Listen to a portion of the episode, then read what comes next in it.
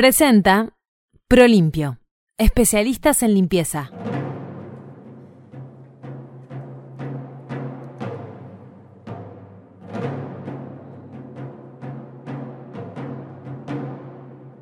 Juráis a Dios y prometéis a la patria cumplir y hacer cumplir en cuanto a vos dependa la Constitución del Estado Oriental del Uruguay, sancionada el 10 de septiembre de 1829 por los representantes de la Nación.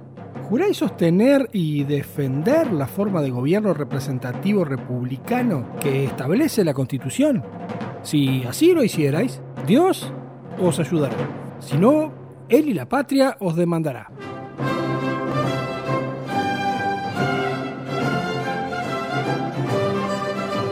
De esta manera, respondiendo sí juro a estas preguntas, en la plaza matriz de la ciudad de Montevideo y en cada uno de los 24 poblados de los nueve departamentos en los que estaba dividido el territorio, los 74.000 habitantes de esta tierra juraron nuestra primera constitución aquel 18 de julio de 1830.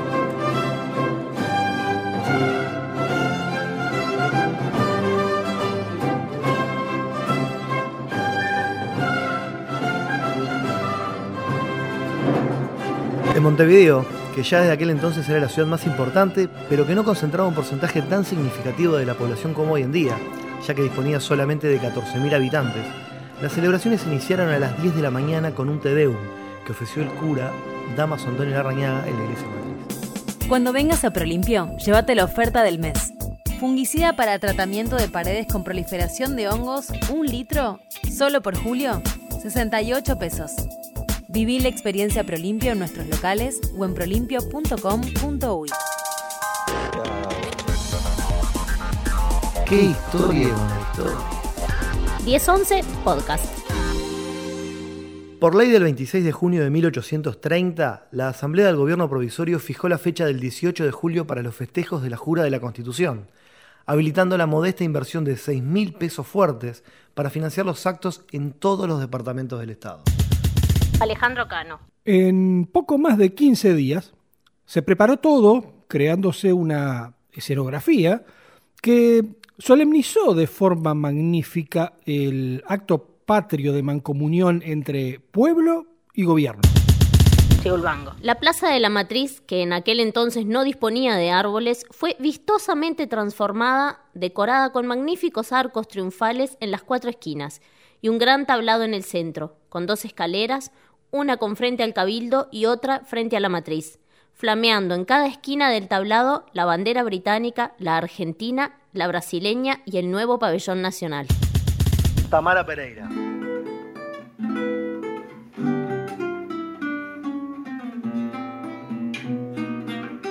Los británicos fueron una pieza fundamental en la creación del Estado Oriental del Uruguay, y normalmente solemos decir que a ellos les debemos el hecho de ser un país independiente y no una provincia de uno de los dos vecinos.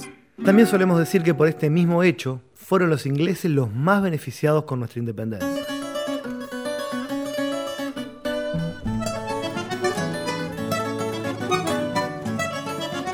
Pero quien más ganó fue Brasil, que aún cuando ya estaba derrotado militar, política y socialmente en la banda oriental, logró evitar que este territorio sea parte de las Provincias Unidas, lo que le habría permitido el dominio exclusivo del Río de la Plata y por tanto del transporte fluvial hacia el Alto Perú. Y logró además tener directa injerencia en la organización y el control del nuevo Estado. Tan es así que el texto de la Constitución que se juró el 18 de julio tuvo que ser sometido a la aprobación no solamente de Buenos Aires, sino también de Brasil. Pero Argentina y Brasil no solamente tenían el poder de vetar el texto constitucional, sino que tal como nos lo cuenta el profesor de Derecho Constitucional Martín Rizzo, el poder de Brasil y Argentina sobre el Estado oriental llegaba al punto que ambos se reservaban el derecho de intervenir en nuestro país si entendían que había algún conflicto dentro de los primeros cinco años. Es interesante ver que el proyecto de reforma constitucional tenía que ser examinado por Brasil y Argentina, le tenían que dar el ok e incluso Brasil y Argentina se reservaban en el derecho durante cinco años, si había conflictos armados en Uruguay, de intervenir. Esto ha llevado a mucha gente a sostener que la verdadera fecha de la independencia uruguaya es el 18 de julio, pero de 1835. Reafirmando las expresiones de Rizzo, podemos decir que ni el 25 de agosto de 1825, ni el 4 de octubre de 1828, ni el 18 de julio de 1830, sino el 18 de julio de 1835 sería la verdadera independencia uruguaya. Tras firmarse la Convención Preliminar de Paz el 4 de octubre de 1828 y realizarse las elecciones de sus integrantes, el 22 de noviembre en la Villa de San José y con 28 miembros, comienza a sesionar la Asamblea General Constituyente, la que luego se traslada a la Villa de Nuestra Señora de Guadalupe, actual ciudad de Canelones, y finalmente a Montevideo con el alma yo cantaré. Nació entre los sausales y verdes campos de San José. Nació entre los sausales y verdes campos de San José. En la villa de Nuestra Señora de Guadalupe, el 18 de diciembre de 1828, Joaquín Suárez propone la creación de un nuevo pabellón dado que, pese a haberse creado el 25 de agosto de 1825, cuando se realizó la Declaratoria de la Independencia, una bandera tricolor que conservaba los colores artiguistas y era idéntica a la de los 33 orientales, pero sin la leyenda libertad o muerte, se utilizaba la bandera de las Provincias Unidas. El pabellón creado por los constituyentes tenía nueve franjas celestes sobre campo blanco, haciendo un total de 19 franjas horizontales y un cuadrado sobre el ángulo del asta donde se ubicaba un sol. Las nueve franjas celestes representaban los nueve departamentos en los que se dividía el territorio. Montevideo, Colonia, Maldonado, Soriano, San José, Canelones, Paysandú, Durazno y Cerro Esta bandera se utilizaría hasta el 12 de julio de 1830 cuando se reducen las franjas de 19 a 9 y se pasa de celeste a azul celeste. Pero, si bien la bandera tuvo sus idas y vueltas, uno de los contratiempos que más discusión tuvo entre los constituyentes fue el nombre que se le daría al nuevo Estado. Eh, en 1830 el tema del nombre del país fue un problema. Se manejó Estado de Solís, estado, del estado oriental de caudaloso Río de la Plata, que aparte tenía un problema de orientación geográfica quien propuso ese nombre, el uso del oriental implicaba ir al pasado, implicaba ir al pasado artiguista, al pasado de la provincia oriental y fue verdaderamente muy importante. Definido entonces el nombre y el cuerpo del texto, la Constitución viaja a Buenos Aires y a Río de Janeiro para su aprobación. Con Santiago Vázquez cruza el Río de la Plata y con Nicolás Herrera se traslada al norte para recibir la aprobación de los gobiernos de las Provincias Unidas y del Brasil, la que se hace efectiva el 26 de mayo de 1830. ¿Pero cómo era? ¿Qué decía aquella constitución? Los ciudadanos que el 18 de julio se volcaron a las plazas, mayoritariamente a la de la matriz en Montevideo, ¿la conocían? ¿Sabían lo que juraban? Decime una cosa, hoy en día incluso si le preguntas a la gente qué dice la Constitución, ¿sabes mucho? Era un festejo y los festejos siempre son importantes para la gente. Era un festejo, decía la historiadora María Emilia Pérez Santarcieri.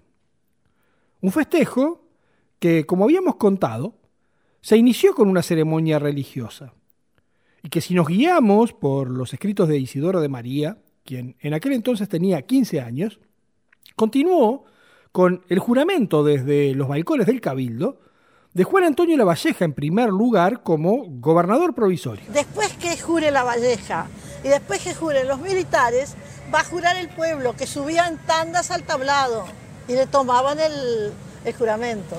Los militares juraron sobre una cruz formada por rifles y bayonetas y luego el pueblo iba subiendo en grupos al tablado para ir jurando ante el alcalde ordinario que lo tomaba de pie ante su gran mesa cubierta con una carpeta verde. Isidoro de María dice recordar que subió al mismo por la escalinata oeste, no sin antes forcejear para ocupar el lugar, y que tras el acto del juramento general tronó el cañón del viejo fuerte de San José con una salva de 21 cañonazos. Los festejos, recuerda de María, continuaron con música, repiques, cohetes, movimientos y alegrías por todas partes, la que se imponía con la actuación de las comparsas del comercio, de los militares, de los caballeros y de los trajes indianos. Pero el broche de oro, como lo cuenta la historiadora Ana Rivero, lo puso el pruebista Chiarini. Y el momento culminante de la fiesta giró en torno a un señor de apellido Chiarini.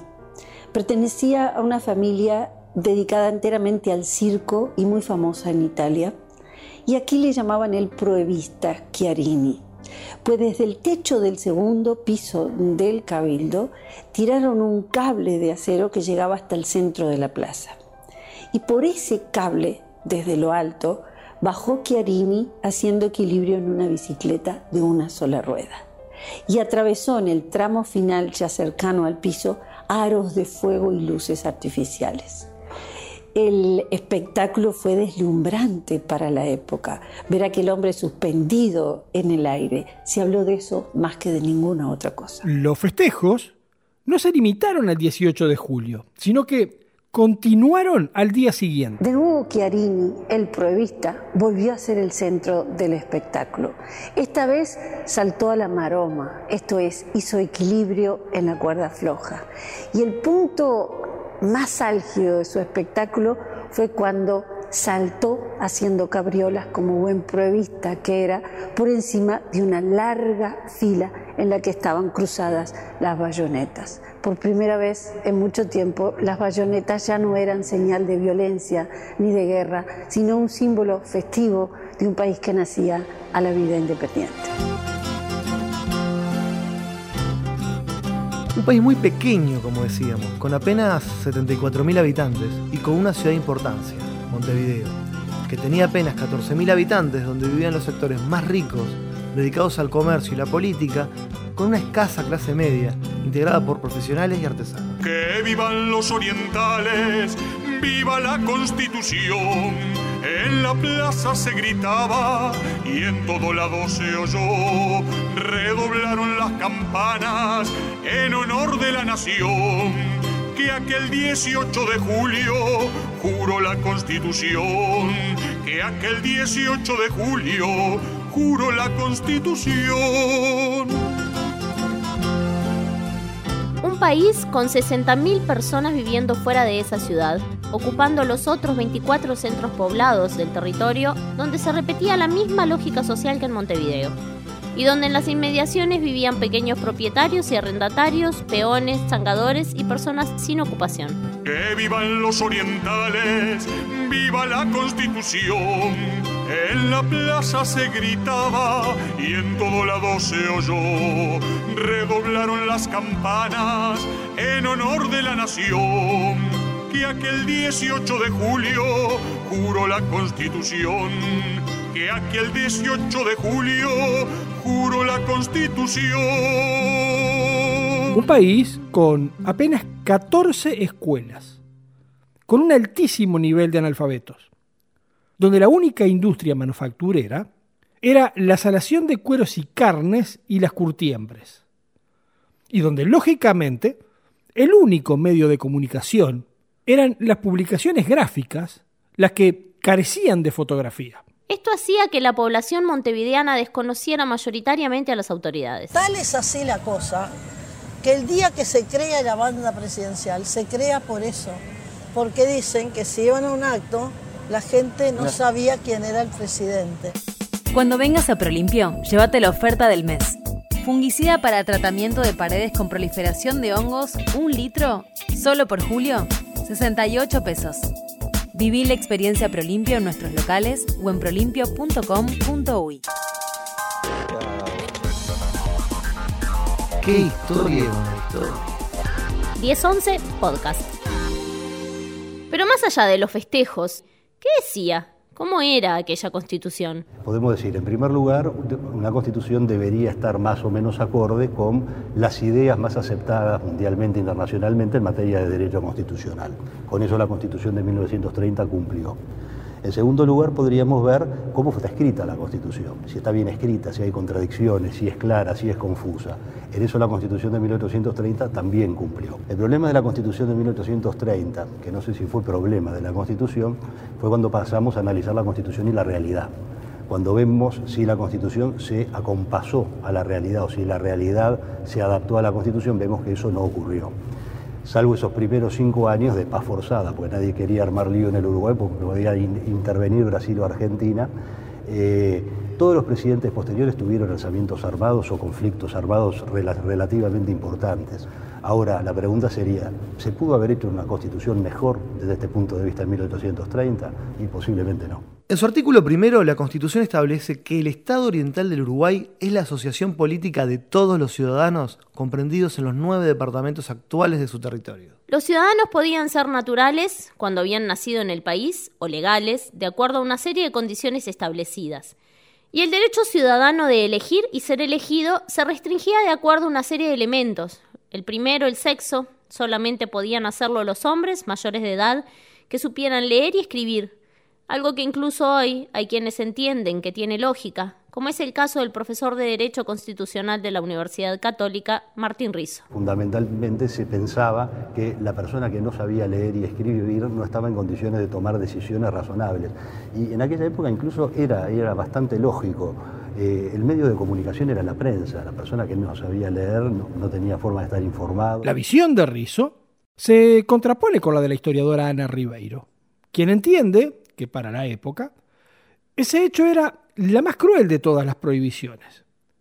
O sea que no existía un sistema público de educación y como manifestamos, había solamente 14 escuelas. Quizás lo más criticable de esa constitución sea la cantidad de personas que deja fuera de la condición de ciudadanía, porque no podían votar los soldados de línea, no podían votar los peones a sueldo, no podían votar aquellos que tenían hábito reconocido de ebriedad, los que tenían deudos con el fisco, por supuesto no podían votar las mujeres, eso a nadie le llamaba la atención, como hoy sí nos llama, y lo más cruel de todos, no podían votar los analfabetos cuando la región no tenía un sistema público de educación. Los ciudadanos elegían directamente a los integrantes de la Cámara de Representantes, los que permanecían en sus cargos por tres años. Los senadores, de aquel legislativo bicameral, eran elegidos cada dos años por el colegio elector, el que era integrado por cada departamento. En tanto que al presidente de la República, que no podía ser reelecto, lo elegía cada cuatro años la Asamblea General, integrada por ambas cámaras legislativas. El presidente designaba a sus ministros y a los jefes políticos de cada departamento, es decir, a lo que hoy son los intendentes. El Poder Judicial, por su parte, se componía de la Alta Corte de Justicia, del Tribunal de Apelaciones y los juzgados de primera instancia. Nuestra primer constitución establecía en su artículo 132 que los hombres son todos iguales ante la ley no reconociéndose otra diferencia que sus talentos o virtudes. Y en el artículo anterior se expresaba que en el territorio del Estado nadie nacerá ya esclavo y que quedaba prohibido para siempre su tráfico e introducción a la República. La Constitución del 30 establecía que tenía religión y que la religión era la católica, pero no preveía la religión única se admitía cualquier otro culto y se admitió durante todo el siglo XIX cualquier otro culto. O sea, la libertad religiosa, está, eh, la, confesionalidad estaba establecida, pero en el marco de una libertad de cultos importante.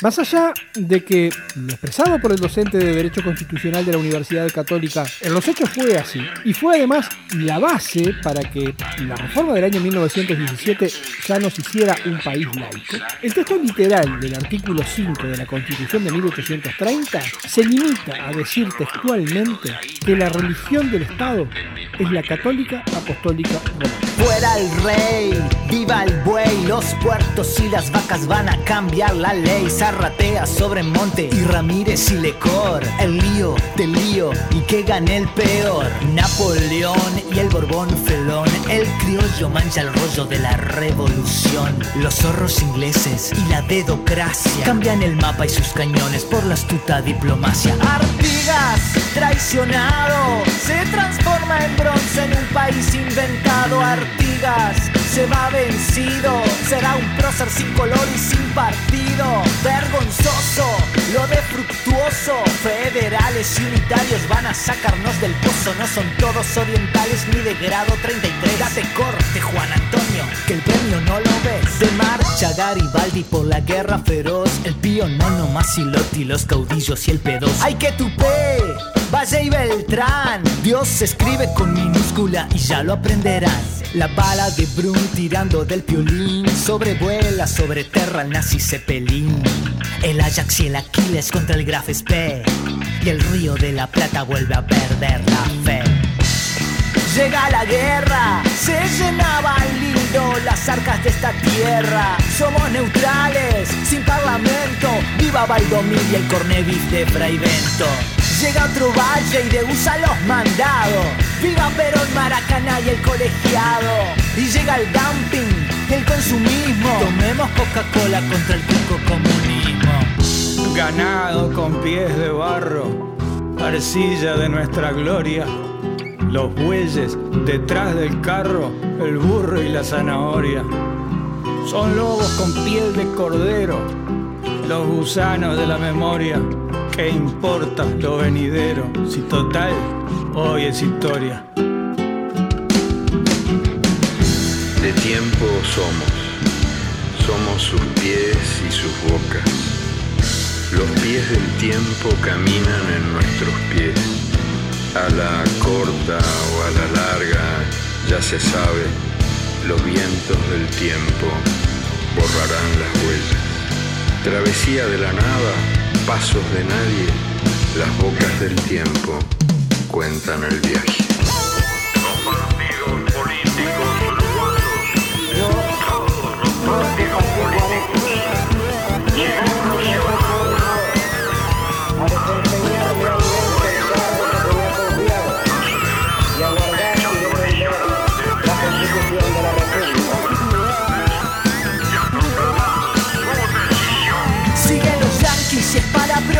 sobrevuela el cóndor y cae liberarse. Los verdes y el colorado ponen un tanque entre el derecho y el Estado. Llegan los Carlos y son como 300. Nadie duerme bien en la curva del ensueño, es el infierno y de chico nada.